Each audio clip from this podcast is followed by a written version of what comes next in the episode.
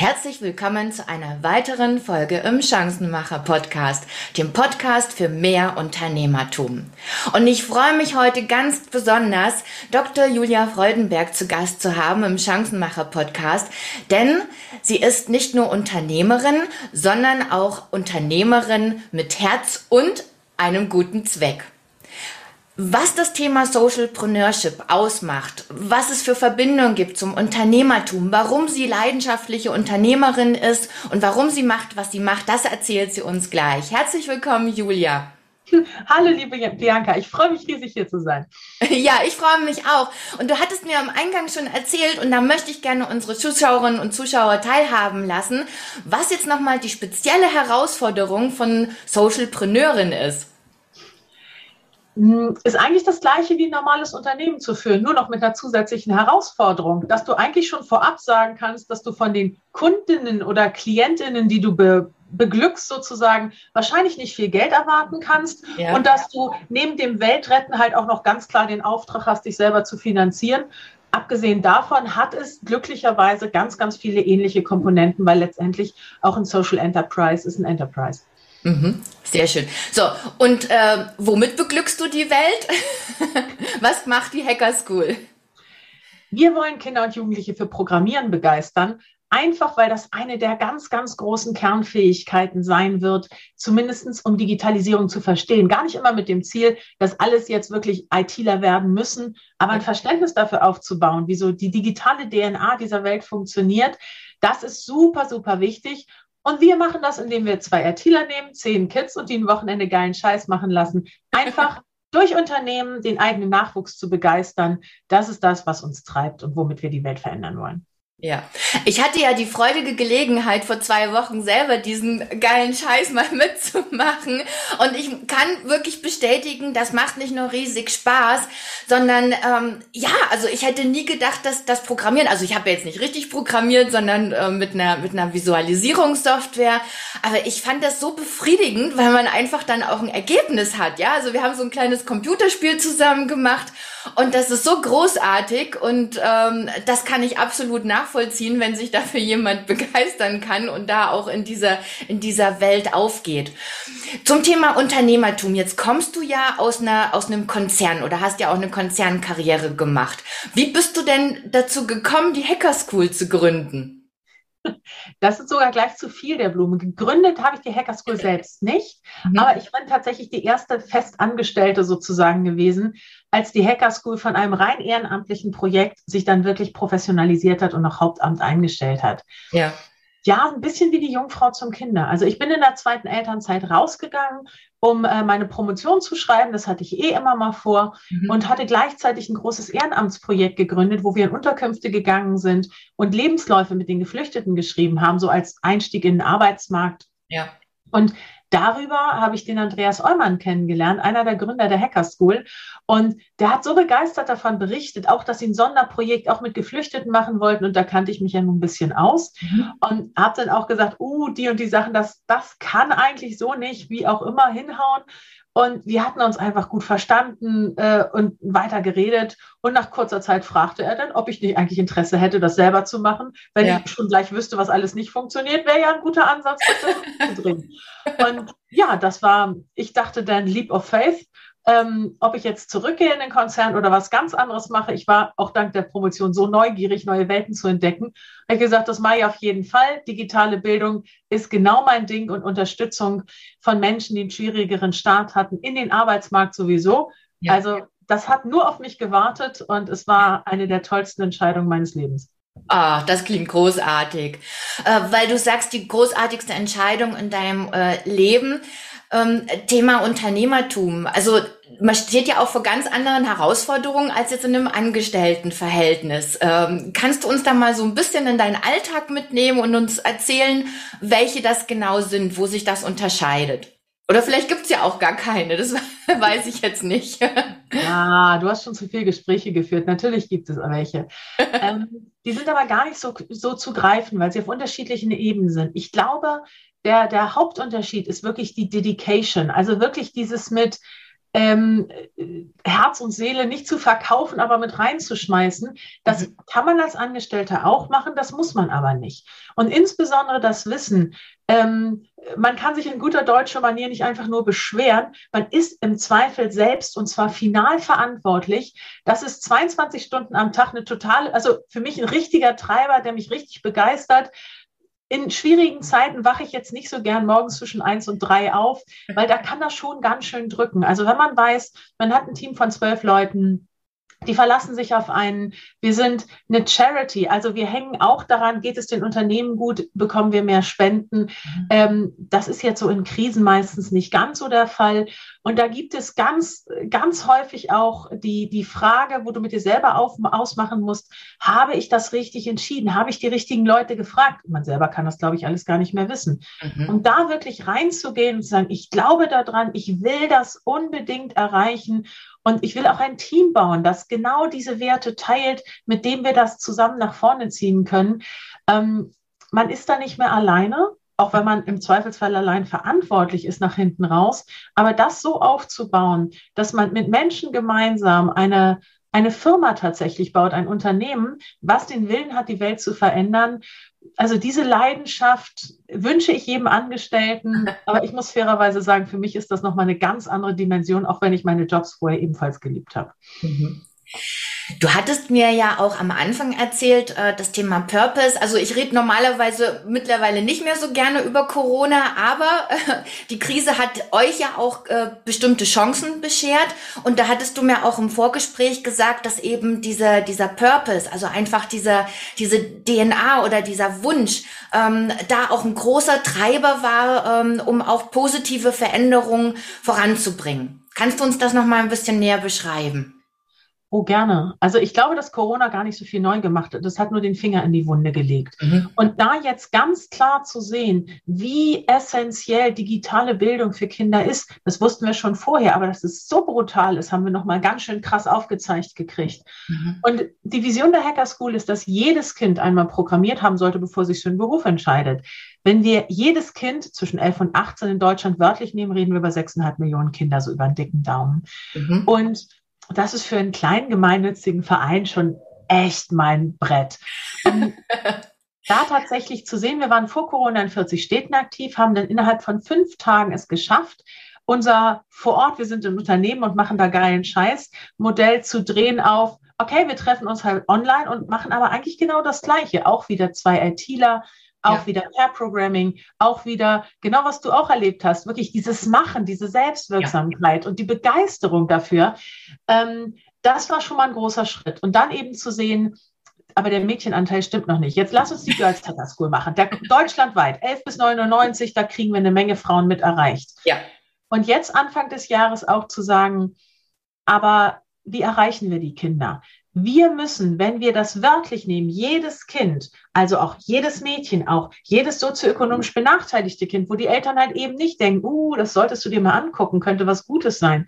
Ja. Wie erreichen wir die? Und dazu sagen, wir müssen in die Schulen gehen. Das war gar nicht so sehr die Frage, wollen wir das, weil Schule so total schön unkompliziert ist, Ironie off. Aber es war eher so der, der Punkt, wenn wir sagen, wir haben ein Modell in der Hand, dadurch, dass Unternehmen sich engagieren und auch intrinsisch motiviert natürlich zusehen, dass sie dann auch potenziell mehr BewerberInnen bekommen können. Wir haben ein Modell in der Hand, mit dem wir die Geschichte der digitalen Bildung in Deutschland ändern können und neu schreiben, dann müssen wir das tun. Und es geht nicht darum, ob wir das jetzt inconvenient finden, zu gucken, wie kommen wir in Schulen, sondern verdammt nochmal, das ist unser Auftrag. Und das wirklich zu umzusetzen, das kostet auch eine Menge Kraft, aber da den Purpose gemeinsam zu definieren und zu sagen, ja, wir wollen jedes Kind erreichen, das ist auf jeden Fall auch eine ganz wunderbare Erfahrung. Ja, da komme ich gleich zu einer Zuschauerfrage, weil wir haben über LinkedIn vorher ein bisschen äh, nachgefragt und da habe ich einen äh, von Wolfgang gefragt, ähm, liebe Bianca, mich würde interessieren, wie Julia es schafft, immer wieder neue Firmen, Organisationen und Einrichtungen einzuladen und zum Mitmachen ermuntert. Und ich fände es spannend zu erfahren, wo Julia sich Inspiration herholt. Herzlich Wolfgang. Was könntest du Wolfgang mit auf den Weg geben? Ähm, es ist tatsächlich so, dass das eine der Fragen ist, die mich umtreibt. In dem Moment, wo ich mit einer Person, die eine Entscheidungskompetenz in der Firma hat, sprechen kann, haben wir unglaublich gute Chancen, dass diese Firma mit uns arbeitet. Weil wir tatsächlich eine Herausforderung angehen, die jedes Unternehmen kennt. Find mal gute Auszubildende. Mhm. Ähm, finde mal Frauen, die sich auch wirklich trauen, in den Bereich zu gehen, ohne jetzt irrsinnig viel Tech-Wissen zu haben, wo es aber um Schnittstellenfunktionen geht. Die meisten trauen sich nicht. Und wir können an der Stelle wirklich sagen, wir haben so weit vorgearbeitet, dass es für euch, liebe Unternehmen oder für eure ITler, gar nicht so viel Aufwand ist. Was wir brauchen, sind, ich sag mal, zehn Stunden, zwei Vorbereitungen, vier Stunden in den Kursen, zweimal vier Stunden. Und damit könnt ihr wirklich die Gesamtmenge der jungen Menschen, die sich dafür interessieren, die könnt ihr vergrößern. Und die Begeisterung, das macht keiner von uns für einen dritten Porsche, einfach ja. weil es die, die Mission ist, die uns treibt. Also das, das ist etwas, was bei den Unternehmen klar verstanden wird und wo sie auch sehen, sie haben eine schöne Möglichkeit zu zeigen, dass sie im Sinne von Corporate Social Responsibility eben auch Hacker School Kurse powered by, bei Otto, bei Iteratech, bei wem auch immer, tatsächlich die Möglichkeit haben, auch zu zeigen, dass es wichtig ist für eine Firma, ähm, sich mit zu engagieren. Und mittlerweile ist es tatsächlich für mich so, dass ich den Fokus auch darauf lege, auf ganz auf große Verbände zu gehen. Wir sind zum Beispiel auch Mitglied beim BVDW, wo eben äh, der Bundesverband der, der Digitalwirtschaft, wo wir eben auch Unternehmen treffen, die genau da die Needs haben oder auch bei D21, das ist, da geht es hier um die auch Digitalisierung der Zivilgesellschaft, da zu gucken, wo finden wir Unternehmen, die wirklich Bock darauf haben, nicht nur CSR zu sagen, sondern es wirklich als Corporate die soziale Verantwortung mit zu übernehmen. Ähm, das macht unglaublich viel Freude. Hier und da dauert es ein bisschen länger, weil es gibt halt dann wieder Strukturen, wo welches Logo, mit welchem Abstand und so weiter.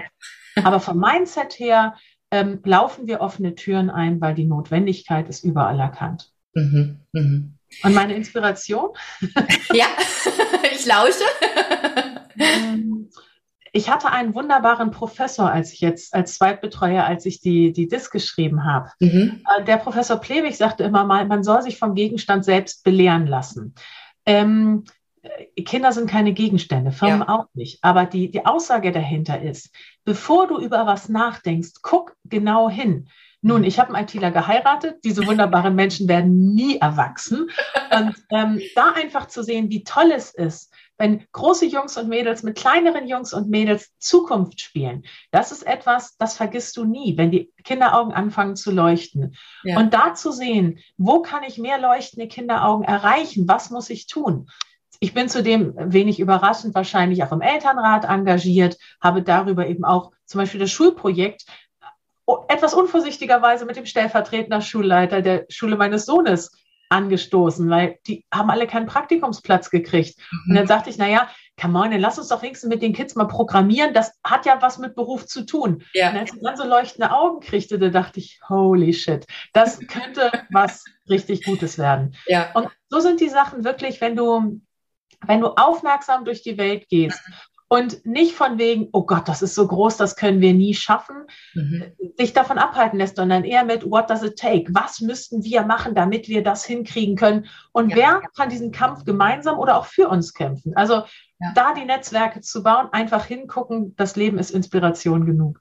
Ach, ich kann, ich, alles gut. Du erfüllst gerade mein Herz und du hast so ein tolles Motto, das heißt einfach mal machen. Und ähm, das habe ich, das habe ich wirklich erlebt, äh, auch bei deinen Inspir Inspiratorinnen oder beziehungsweise auch bei deinen Mitarbeitern. Äh, wie gibst du denn das weiter an, an deine Kolleginnen und Kollegen? Wie, wie schaffst du es, die immer wieder für deine Sache zu begeistern? Bei uns sind ganz großartige Menschen mit im Team, die tatsächlich diese intrinsische Motivation auch mitbringen, die halt da sind, weil sie die Welt verändern wollen und weil sie eben auch sehen, dass sie mit ihren Fähigkeiten einfach gemeinschaftlich im Team auch mehr erreichen können. Ja. Nichtsdestotrotz sind wir auch gerade im Team in einer ganz großen Umbruchsphase, wo wir gesehen haben, dass die Prozesse, die wir bisher hatten, dass das noch nicht für eine wirkliche Skalierung ausgelegt ist und dass auch teilweise Menschen, die etwas mit aufbauen, nicht unbedingt diesen, dies groß machen. Und mhm. da auch ganz offen in die Gespräche zu gehen, zu sagen, ähm, das und das haben wir jetzt. Und das und das möchten wir aber haben. Und wen brauchen wir? Wir haben da jetzt auch eine wunderbare Coachin kennengelernt, die Merle Runge, die mit uns durch diesen Prozess durchgeht mhm. und auch ganz Also auch wirklich an die Stellen, wo man sagt, so, ah, können wir nicht einfach Kurse machen? Nein, guck da rein. Also das ist eine ganz, ganz arbeitsreiche Phase. Aber meine Erfahrung ist auch, dass du manchmal wirklich durch solche auch unangenehmen Situationen vielleicht durchgehen musst, damit es hinterher richtig, richtig gut wird. Und ich freue mich absolut darauf, wenn wir auch jetzt nach den Sommerferien dann auch richtig nochmal reingehen können. Und alleine in Hamburg haben wir auch tollerweise eine Förderung, dass wir zweieinhalbtausend Kinder in Schulklassen begeistern können. Und ja. da jetzt einfach weiter zu gucken und das weiter zu treiben, also da bin ich sehr dankbar für die Menschen, die im Team das nach vorne treiben wollen und auch über die, die noch dazukommen, weil wir suchen tatsächlich im Moment weitere Menschen, die unser Team verstärken wollen. Also ich bin gespannt. Da teile ich auch immer gerne deine Beiträge und erweitere mit gerne das Netzwerk. Ähm, wir hatten auch im Vorfeld über das Thema Mut gesprochen, Mut und Unternehmertum. Ähm, jetzt ist das ja so schnell dahingesagt, äh, man muss mutig sein. Was bedeutet das denn genau für dich? Also wo, wo brauche ich tatsächlich Mut? Wo, wo ist es notwendig, auch über den eigenen Schatten zu springen? Und warum ist Mut so wichtig für das Unternehmertum? Naja, einfach die Welt retten kann jeder halt nur nicht so weit verbreitet, weil es halt eben nicht ganz so einfach ist. Mhm. Ähm, ich merke tatsächlich, also ich bin eigentlich ein eher risikoaverser Mensch, weil ich, ich mag keine Luftschlösser bauen. Ich möchte alles, was ich plane, dass es zumindest eine faire Chance hat, dass man es umsetzen kann. Ja. Und beispielsweise in die Schulen zu gehen, ähm, wir hatten Anfang des Jahres eine Phase, wo auch tatsächlich, da sind einige Finanzierungen weggebrochen, auch nie bösmeinend. Also wenn es irgendwo unternehmerisch halt nicht geht, dann ist das eben einfach so, dass manche Sachen gestrichen werden. Und da sind wir halt auch dabei. Ähm, aber da wirklich alles auf eine Karte zu setzen und sagen, nein, wir gehen nicht auf, wie können wir das vorhandene Geld möglichst lange strecken, sondern wir müssen in die Schulen gehen. Wir müssen gucken, dass wir die Kinder da erreichen. Mhm. Ähm, das ist tatsächlich was, ähm, wo so die Abwägung zwischen Augen zu und durch und wirklich Mut, die ist einfach da. Weil insbesondere, wenn du in so kleinen Unternehmen bereit, äh, unterwegs bist, mhm. du kannst nicht alles bis Ultimo durchplanen. Und wer ist das? Planen heißt, äh, Zufall durch Irrtum zu ersetzen oder so ähnlich. Ja, genau. Aber da Rahmenbedingungen zu schaffen, dass man sagt, okay, das und das Risiko gehen wir. Und ja, ich weiß, das hätte, wahrscheinlich hätte man auch mehr Menschen anders mitnehmen müssen. Oder man hätte vorher noch viele Fragen stellen, von denen wir jetzt erst wissen, dass wir sie stellen müssen. Ähm, aber das geht nicht immer. Und dann wirklich ja. sagen, wir trauen uns, wir sind davon überzeugt, dass in der aktuellen Informationslage diese Entscheidung, die wir jetzt treffen, die richtige ist. Und wir gehen dafür. Und es dann im Zweifelsfall auch einfach zu machen und nicht bei der ersten Herausforderung aufzugeben. Das ist, glaube ich, was, wenn du wirklich was verändern willst, ja. musst du bereit sein, aus der Komfort- und der Sicherheitszone rauszugehen und dich einfach zu trauen, mit dem Risiko, dass es schiefgehen kann. Aber ich glaube, man muss immer nur einmal mehr aufstehen, als man hinfällt. Dann kommt man weiter. Ja, absolut. Ähm, abschließende Frage. Wenn du noch mal 14 wärst und ähm, deinem 14-jährigen Ich noch mal begegnen würdest, was würdest du dir raten? Was war, als ich 14 war? hm, ich selber habe, wenn auch ein bisschen früher, die Erfahrung gemacht, ich war immer die Beste in Mathe bis zu dem Tag, wo ich gehört habe, Mädchen können nicht rechnen. Mhm. Ich würde, glaube ich, meinem 14-jährigen Ich tatsächlich gar nicht so viel anderes mit auf den Weg geben, als meine Eltern mir mitgegeben haben. Also sich wirklich Sachen zu trauen, mhm. ähm, den großen Leistungsmotor, der ist irgendwie bei mir eingebaut, der auch teilweise aus der, aus der Ecke kommt zu sagen, hey, ähm, das muss doch besser gehen. Ich bin, komme aus dieser, diesem ganz irren Mindset heraus. Ich hatte ein Abi mit 1,5 und ich habe mich gefragt, wieso nicht 1,0? Also so dieses Gap nach oben zu sehen. Gar nicht, weil man irgendwie eine Vollmacke hat, eine kleine hat jeder, sondern wirklich zu sagen, was wäre noch mehr drin? Also was kann ich machen, um es wirklich zu verbessern? Und ich habe auf dem Weg, was mir erst später klar geworden ist, sehr viel auch für ein Fehlerbild gelernt. Und zu sagen, ich habe neulich einen schönen Post irgendwo gelesen, ich habe so viel aus meinen Fehlern gelernt, total geil, ich habe mich entschieden, gleich noch welche zu machen. Also wenn man mit diesem Mindset wirklich rangehen kann und sagen, hey, solange ich etwas daraus lerne, ja. ist es absolut wert gewesen, diesen Umweg zu gehen. Das würde ich auch, diesen, diesen Mut oder diese, diese Gelassenheit, die damit einhergeht, man muss nicht perfekt sein, mhm. aber einfach machen und Hack the World a Better Place. Wenn ich das meinem 14-jährigen Ich nochmal sagen würde, hätte es wahrscheinlich eine etwas entspanntere Pubertät gehabt. Kann man dich eigentlich klonen, Julia? Weil ich glaube, wir brauchen so viel mehr Menschen wie dich. mit so viel, so viel Freude an der Sache, mit so viel Engagement, so viel Mut, so viel Herz und Verstand. Ähm, das gehört eben auch dazu. Ähm, ja, ich weiß gar nicht, ich, ja, ich wünsche dir einfach das Beste, was es auf der Welt gibt, dass du weitermachen kannst, weiterhin tolle Projekte und ähm, ja, bitte nie aufgeben. ich probiere es. Vielen, vielen Dank. Das ist sehr lieb. Danke für die Inspiration. Sehr gern. Tschüss. Liebe Hörerin, lieber Hörer, ich hoffe, du konntest auch aus dieser Folge wichtige Impulse für dich und dein Geschäft mitnehmen. Wenn du auch Unternehmer kennst oder selbst einer bist, der clevere Chancen nutzt und anpackt, dann schreib eine Mail an gamechanger at diemehrwertfabrik.de oder buch am besten gleich ein Vorgespräch mit mir über meinen Kalender unter www.diemehrwertfabrik.de slash podcast. Wenn du Wünsche, Anregungen, Feedback zu dieser Folge oder zum Podcast hast, dann schreib mir ebenfalls. Ich freue mich über deine Nachricht. Und wenn du keine Beiträge verpassen willst, abonniere gleich den ausgesuchten Kanal und hinterlass mir deine Wertschätzung in Form einer Rezension. Bis wir uns wieder hören, wünsche ich dir eine schöne und chancenreiche Zeit.